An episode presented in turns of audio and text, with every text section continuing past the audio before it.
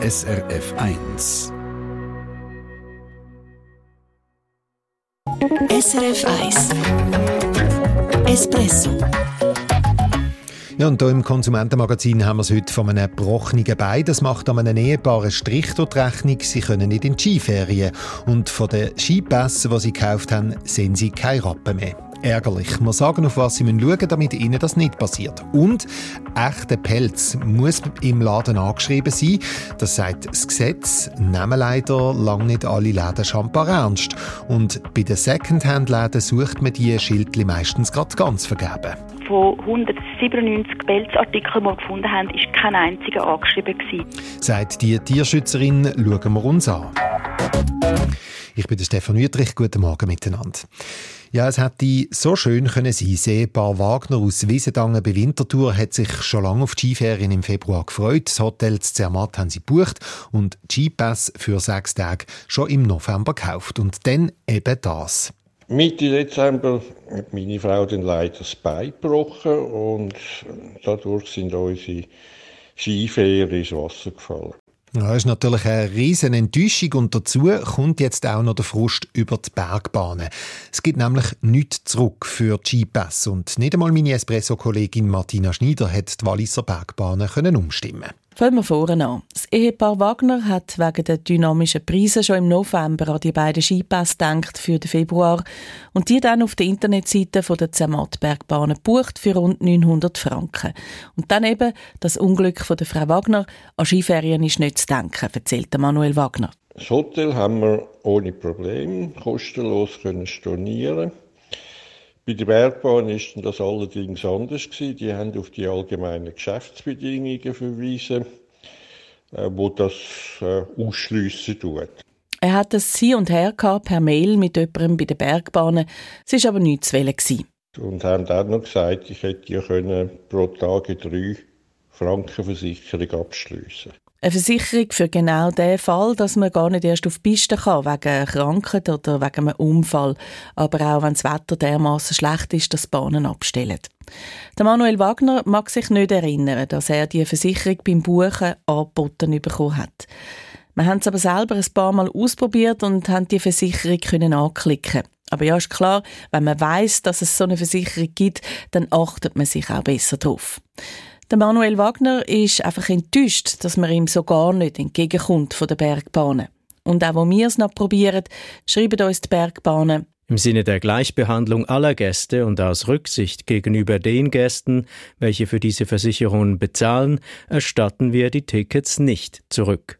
Da ist nichts zu wählen, das Geld muss der Zürcher definitiv abbuchen. Also wir nehmen schon mal mit, beim Buchen immer genau anschauen, ob einem irgendjemand so eine Versicherung angeboten wird. Wobei Martina Schneider weiss, es gibt Skigebiete, wo es durchaus auch anders geht. Ich habe stichprobenmässig bei anderen grossen Skigebieten mal geschaut, wie die das so machen, wenn man online bucht. Und gerade schon beim ersten Flimslags Valera im Kanton Graubünden habe ich gestaunt. Der Fall von Wagners wäre dort anders rausgekommen. Dort braucht es nämlich einfach ein Arztzeugnis und dann kommt man den Skipass vollständig zurück über. Das Wagners hätte dort aber auch Geld verloren, muss ich jetzt noch sagen. Der Skipass vom Herr Wagner wäre nicht zurückgezahlt worden, weil er kann ja Skifahren. Ja gut, aber allein ist es ja dann halt einfach schon nicht so lustig. Ja, ist klar, dass auch er nicht in die Skiferien geht, wenn seine Frau nicht mitkommen kann. Zum mhm. dem Punkt schreibt uns die Medienstelle von der Bergbahnen. Eine Ausnahme machen wir bei Eltern mit kleinen Kindern. Bricht sich das Kind das Bein, wird zusätzlich eine Rückerstattung für jeweils einen Elternteil gewährt. Das Kind muss schließlich betreut werden, kann ja nicht allein heimfahren oder den ganzen Tag allein im Hotel bleiben. Und dann kann natürlich ein älterer Teil den Skipass nicht brauchen. Ja, und immerhin da gibt es dann auch so zurück. Äh, du hast aber auch Gebiete gefunden, wo es eben auch äh, Versicherung braucht, damit es bei Unfall oder Krankheit dann etwas zurück zurückgibt für den Skipass. Ja, es gibt dann übrigens auch Geld für Skimiete oder Skischule zurück. Zum Beispiel habe ich noch im Berner Oberland geschaut, die Jungfrauregion. Dort wird einem beim Buchen online eine Versicherung angeboten für diesen Fall. Und das machen auch ganz viele andere noch so. Das heißt also für alle Schneesportlerinnen und Schneesportler beim Buchen unbedingt darauf schauen, wie ich mich absichern kann. Unbedingt, weil gerade mit den dynamischen Preisen bei den Bergbahnen buchen die Leute nämlich immer früher, damit sie einen guten Preis bekommen. Und so ist halt auch die Chance grösser, dass wegen einem Unfall oder einer Krankheit die Skiferien ins Wasser fallen. Und dann lohnt sich eben eine Versicherung wirklich. Und was man da sicher auch noch muss sagen, es gibt auch Reiseversicherungen, die in so Fällen zahlen. Wer zum Beispiel eine Jahresreiseversicherung hat, der soll vor dem Buchen doch dort mal anklopfen und fragen, was wäre wenn.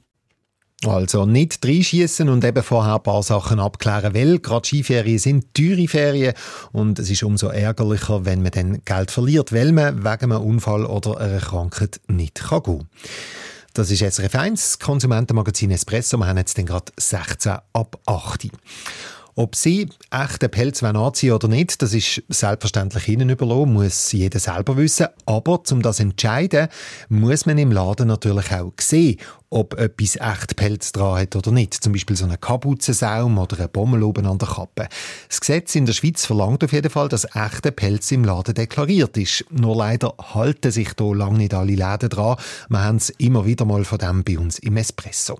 Besonders krass ist es in den Secondhand-Läden, zum Beispiel in der Region Zürich. Dort ist echter Pelz so gut wie gar nicht angeschrieben, hat mir Luca Fuchs vom Regionaljournal Zürich Schaffhausen erzählt. Ja, der Zürcher Tierschutz hat im Herbst 15 Brockenhäuser und Secondhand-Shops getestet und ihre Pelzprodukte genauer unter die Lupe genommen. Und das Resultat bei diesen Kleidern aus Nerz, Küngeli oder Füchs ist eindeutig.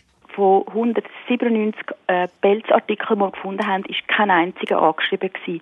So hat es mir die Co-Geschäftsleiterin vom Zürcher Tierschutz, Nadia Brodmann, gesagt. Mhm. Und dabei eben, also das Gesetz ist eindeutig, die Schweizer Kleiderläden, und da zählen eben auch Brockenhäuser und Secondhand-Läden dazu, die müssen darüber informieren, wenn an einer Jacke oder an einer Kappe Pelz dran ist. Und zwar mit einem Etikett dran. Dort mhm. muss Tier draufstehen und die Läden müssen angeben, woher der Pelz kommt und wie er entstanden ist. Das Problem ist einfach, für Secondhand-Läden ist das äh, nur schwer umsetzbar und das sagt auch der Tierschutz. Das ist schwierig für Secondhand-Läden, gerade auch, weil heute echten und falschen Pelz vielmal zum Verwechseln ähnlich aussehen.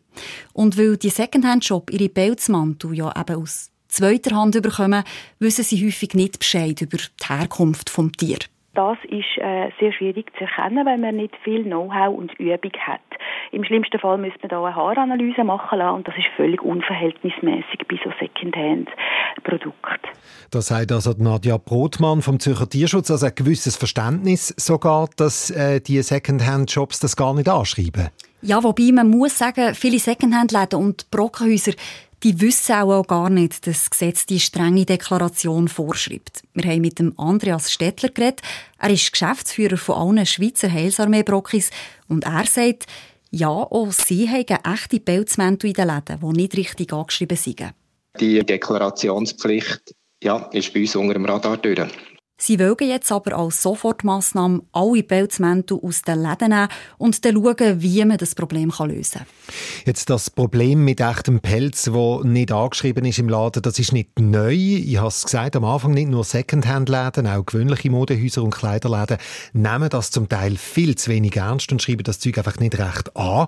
Und eben, weil das seit Jahren nicht besser wird, geht jetzt etwas. Ja, das soll mhm. in Zukunft anders laufen. Eben, weil es beim Deklarieren dermassen hapert, sollen die Läden Pelz, zum Beispiel aus einer engen Käfighaltung, hier nicht mehr dürfen verkaufen Der Bundesrat will nämlich, dass so tierquälerische Pelz gar nicht mehr in die Schweiz darf eingeführt werden, also ein Importverbot. Ein erster Vorschlag dazu soll noch das Jahr vorliegen, sagt man mir beim zuständigen Bundesamt für Landwirtschaft. Dann können sich dann alle dazu äußern, die von so einem Verbot irgendwie betroffen wären. Der Zürcher Tierschutz findet schon mal, das wäre der richtige Weg. Luca Fuchs ist das vom Regionaljournal Zürich Schaffhausen. Also ein Test vom Zürcher Tierschutz zeigt, Echtpelz ist in Secondhand-Läden miserabel deklariert. Im Zweifelsfall drum Hände weg, wenn sie kein tierquälerische Produkt anziehen wollen. SRF 1 Espresso Eine Sendung von SRF 1.